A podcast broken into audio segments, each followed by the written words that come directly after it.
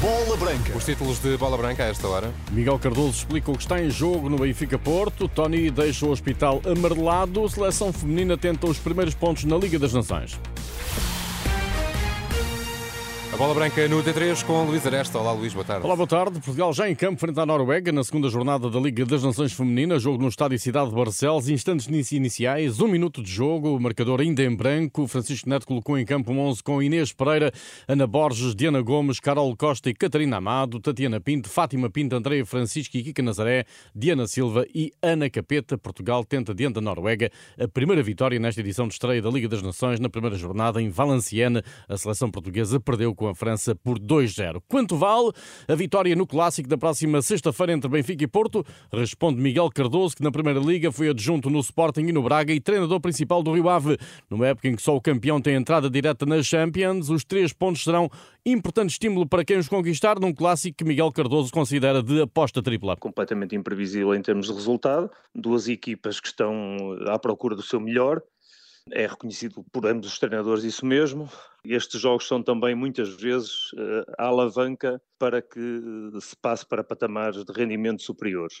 Eu não tenho dúvidas nenhumas que o que está para trás não marca absolutamente nada daquilo que vai ser este jogo, porque há uma emocionalidade muito própria neste tipo de confrontos. Um Benfica-Porto eh, acresce essa, essa mesma emocionalidade, daí que os jogadores também terão performances elevadas face ao contexto que o jogo tem. A imprensa desportiva desta terça-feira especula sobre a compatibilidade de Di Maria e Neres no 11 do Benfica. Na opinião de Miguel Cardoso, a harmonia existe e a simultaneidade em campo pode ser explorada por Roger Schmidt. Eu acho que é perfeitamente possível. Estamos a falar de dois jogadores jogadores de elevada craveira, de grande categoria técnica e tática, e que cabem perfeitamente no jogar do Benfica, desde que o treinador eh, compreenda, e naturalmente ele é a pessoa mais certa para fazer os, os ajustes naquilo que é eh, as ligações entre todos os jogadores do 11 e que dessa forma a equipa consiga ser uh, competitiva ao mais alto nível.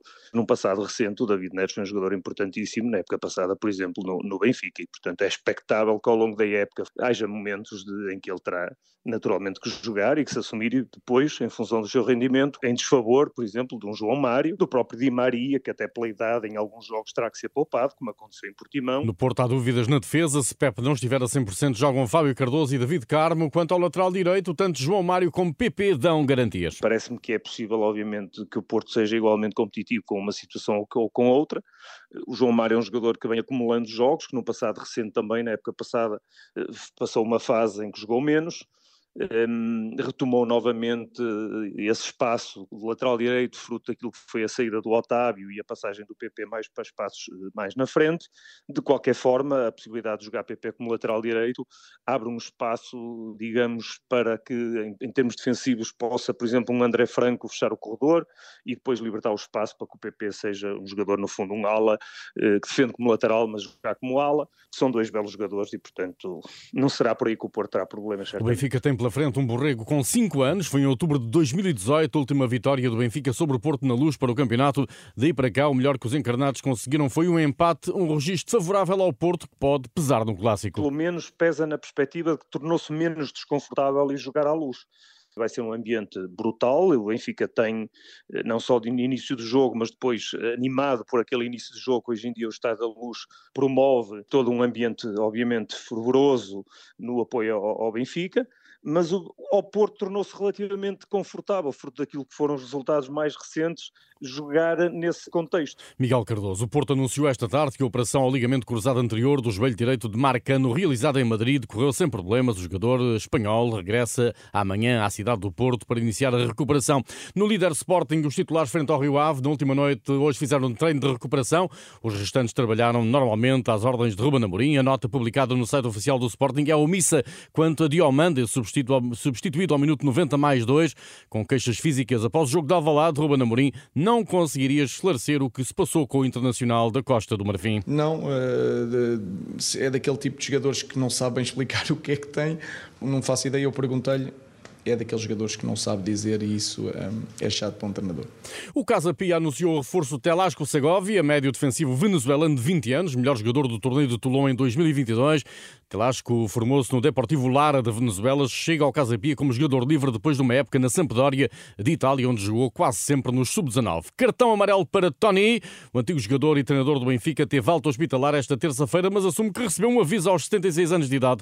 Tony sentiu-se mal durante o almoço de aniversário de um amigo em Anadia, no último sábado, foi internado no Hospital de Coimbra. Ultrapassado o episódio clínico, o antigo futebolista disse à CMTV que encara o futuro sem receio e sai do hospital devidamente avisado. Penso que é um, um cartãozinho amarelo, mas eh, felizmente as coisas que o que aconteceu não teve sequelas nenhumas. Os exames que foram feitos uh, uh, foram bons e por isso há que encarar a vida vai, vai, vai seguir-se, há, há que reter os sinais que agora foram dados e e seguir em frente. Depois do susto, a boa disposição de Tony. Krzysztof Jak disse adeus à seleção da Polónia ao fim de 100 jogos. O médio de 33 anos é o segundo futebolista com mais jogos pela seleção polaca, a longa distância de Lewandowski, 144 vezes internacional. Em Espanha, Ancelotti gostaria de ver Xabi Alonso a treinar o Real Madrid, mas não é o único antigo jogador dos merengues que o atual técnico vê como potencial para lhe suceder. Ancelotti termina contrato no fim da época, ainda não renovou, tem sido apontado à seleção do Brasil. Se o sucessor no Real for Xabi Alonso, a equipa ficará bem entregue, como se depreende das palavras do técnico italiano de 64 anos. Bene, io ho tenuto Alonso como jugador, tiene un conocimiento del fútbol de, de, de alto nivel. Tive Xabi Alonso como jogador, tem um conhecimento de alto nível do futebol e está a trabalhar muito bem no Leverkusen porque tem essa leitura, essa capacidade. Raúl, para Arbeloa, Xabi o seu maior desejo será um dia treinar em o Real Madrid e eu desejo-lhes isso porque são pessoas que conheço, de quem gosto muito. Oxalá um dia possam ser treinadores do Real Madrid.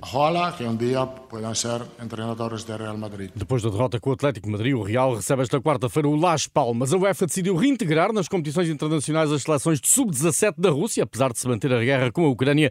No comunicado em que anuncia esta decisão, a UEFA sustenta que as crianças não devem ser punidas por ações cuja responsabilidade recai inteiramente sobre os adultos e acredita firmemente que o futebol nunca deve desistir de enviar mensagens de paz e de esperança. Antes de fechar, retomo o Portugal-Noruega em seleções femininas. Nesta altura, estamos com 7 minutos e meio de jogo em Barcelos, 0-0 entre Portugal e Noruega. Tudo em rr.pt. Boa tarde.